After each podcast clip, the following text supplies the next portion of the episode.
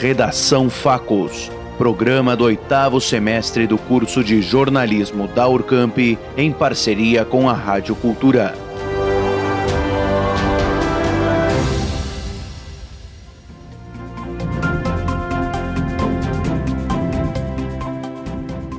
O ano de 2020 ficará marcado para a história devido à emergência global causada pela pandemia de SARS-CoV-2, ou simplesmente Covid-19, como vem sendo chamado desde janeiro deste ano pela Organização Mundial da Saúde. Entretanto, a situação enfrentada por todos pelo novo coronavírus não é a primeira. Para entender um pouco mais sobre a história das pandemias globais que a civilização humana já enfrentou, conversamos com o porto-alegrense Vinícius de Menezes, formado em História pela PUC-RS, pós-graduado em Desenvolvimento Regional pela Urcamp e professor da Rede Pública Municipal de Bagé. Professor Vinícius, as pandemias elas sempre foram muito presentes na história recente da humanidade, correto? Sim, elas sempre foram presentes. Na, desculpa fazer um exercício de futurologia aqui, né? me atrevo até a dizer que elas vão ser né, sempre presentes. Então, por definição, o que, que a gente tem? Na pandemia, segundo a OMS, ela é uma doença que se espalha em nível mundial, né, ou em diversos países. Nas doenças, elas estão sempre presentes na nossa sociedade. Bom, vamos começar com aquela que possivelmente tenha sido a mais duradoura das pandemias. Estamos falando da peste bubônica. Nos explique um pouco mais sobre esta doença ela se deu na, no século XIV lá na Europa, na, graças né, às condições de higiene que eles tinham, que eram péssimas. Né? Eles conviviam com ratos e com outros animais. E aí o rato trouxe né, uma pulga né, que transmitia uma bactéria né, que deu, dava origem a essa doença. Né? Por que, que, a gente chama de peste negra, né? As pessoas ficavam manchadas, elas pareciam, eu sempre mexo, né? Pareciam dálmatas, né? Ficam cheias de manchas negras pelo corpo assim como as mãos e os pés gangrenavam e surgiam bubões, né? Surgiam ah, bolas de infecção pelo corpo, então as pessoas elas ficavam bem debilitadas, né? E por incrível que pareça, essa doença, né, a gente pensa, ah, ela foi erradicada. Não, ela não foi. Né? Lá, lá no século XVIII, a gente teve casos de peste bubônica na Europa ainda, depois, no, no, no século XIX, 1900, a gente teve casos no Brasil, né, inclusive com quase 300 mortos, né? E, e esse ano tá muito engraçado, né? Inclusive em 2020, a gente teve novos casos de peste bubônica, né? Na Mongólia, nos Estados Unidos e na China. Vinícius, recentemente muito tem se mencionado sobre a famosa gripe espanhola. O que foi esta gripe e que cenário ela produziu quando acometeu a sociedade? A gripe espanhola ela é uma variação do influenza, né, do H1N1.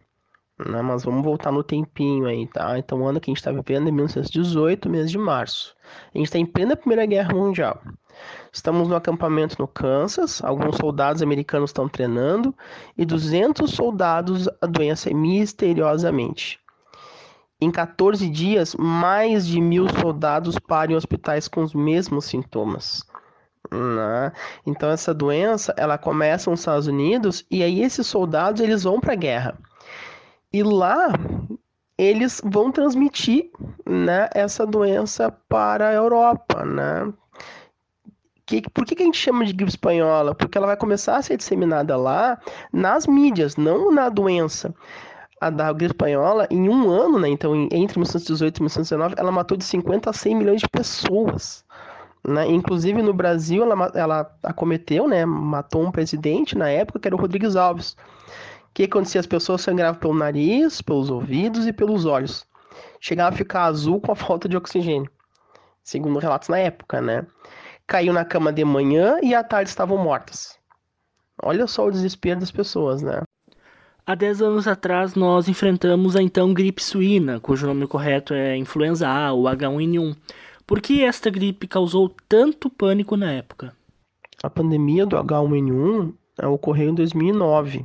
Né? Ela é uma variante da gripe suína. Né? Ela começou no México, em março daquele ano, e acabou se espalhando pelo mundo, né? América do Norte, na Europa e até a Oceania. O mundo já vivia há mais ou menos quatro décadas né, sem enfrentar nenhuma pandemia. Né? O governo mexicano chegou a ser informado que muitos jovens e adultos acabaram morrendo né, devido a uma doença respiratória aguda. Né? Em pouco tempo, Estados Unidos já se espalhou para outros continentes, então foi uma doença que muito rápido se espalhou. Né? Mas uma coisa que, né, que ajudou de certa forma, né, na época, a gente tinha muitos remédios e antivirais para o vírus H1N1 anterior, né? Então essa era só mais uma variação, uma, uma mutação genética desse mesmo vírus. Professor Vinícius, para finalizar aqui hoje nossa conversa, o que podemos tirar desses acontecimentos históricos como aprendizado para a atual pandemia global do coronavírus? Então, é, essa pergunta é meio difícil, né? Mas se a gente for analisar e voltar lá na primeira pergunta, né? Os seres humanos convivem com pandemias ou epidemias há séculos, né? E nem por isso deixaram ou deixarão de existir essas doenças, né? Como eu disse, qualquer opinião que eu emitir aqui né, vai ser ainda apenas uma opinião ou um exercício de futurologia. Mas eu acredito que essa pandemia em 2020 vai nos deixar alguns legados. Porque em pouco tempo, diversos profissionais precisaram se reinventar. Nota, por exemplo, eu sou professor, professor de história. A gente está aqui conversando sobre epidemias e doenças na humanidade em um canal virtual. Eu tenho ofertado aos meus alunos aulas online, pela televisão. Alguns colegas meus transformaram em youtubers, né?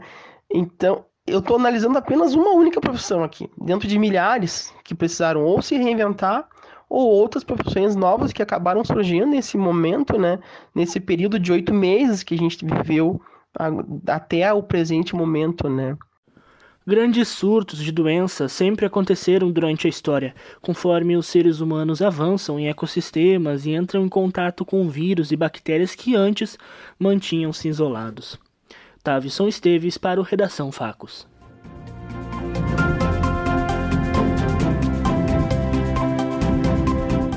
Com a pandemia do coronavírus, muitas empresas se viram obrigadas a dar uma pausa nos negócios, mas com o tempo conseguiram reabrir seus comércios. Porém, alguns estabelecimentos ainda não puderam voltar às atividades, como é o caso das festas em Bagé. A proprietária da Blackout, Nájila Camponogara, conta como é enfrentar esse momento vendo seu negócio parado. Acho que o mercado de trabalho em geral está passando por uma crise em função desse vírus, mas com certeza o mercado de eventos e de turismo são os que mais estão sofrendo com tudo isso. A gente, enquanto blackout, fica muito triste por toda essa situação do mundo e também por não estar tá podendo fazer o nosso trabalho, que é trazer diversão e entretenimento para a gurizada.